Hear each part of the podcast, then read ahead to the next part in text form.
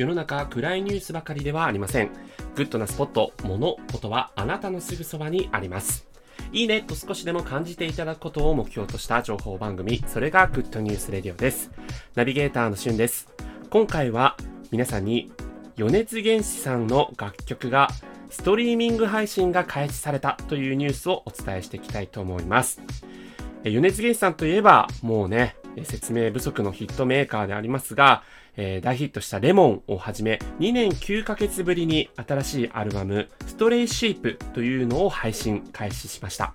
でそれに合わせてですね、過去の作品もすべて、えー、ストリーミング配信という形で、えー、解禁されたんですけれども、この2年9ヶ月ぶりのね、えー、ニューアルバムストレイシープが大ヒットしたレモンとか、えー、最新曲の感電をはじめ、様々な CM、ドラマとかのタイアップの曲が収録されています。そしてですね、ラストの曲のカナリアという曲は、新型コロナウイルスによって世界中が混乱の中にこうあった際に、米津玄師さんが、えー、こもって作られた曲ということもあって、まあ、ラストの、アルバムのね、ラストの曲にあの入っているということもあってね、なんかすごく感慨深い曲になっているので、その辺あたりもご注目いただければというふうに思います。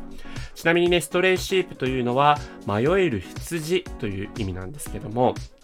このね、米津さんが、え、紡ぎ出すその言葉と、そしてね、そのめちゃくちゃキャッチーなこう音楽センスがあの溢れているこのアルバム、えー、ぜひ一度聴いてみていただければというふうに思います。あの、可愛い子供たちが踊ったパプリカのね、米津玄師さんバージョンとか、えー、菅田将暉さんが、えー、歌った間違い探しの米津玄師さんバージョンとかありますので、その辺あたりもご注目いただければと思います。え、そして、8月の8日土曜日、え、午後3時ですね、から、えー、今、その最新曲、関電が主題歌として使われているドラマ、星野源さん、綾野剛さんのミュー404、まあ、今期僕がもう半沢直樹と並ぶぐらい好きなドラマなんですけれども、えー、そのミュー404の出演されている星野源さん、綾野剛さんと3人で対談する番組が、えー、TBS 系列で土曜日3時から放映されます。米津さんがね、こうリアルに喋ってる姿っていうのもあまりこうお見かけしたことないんじゃないかなと思いまして、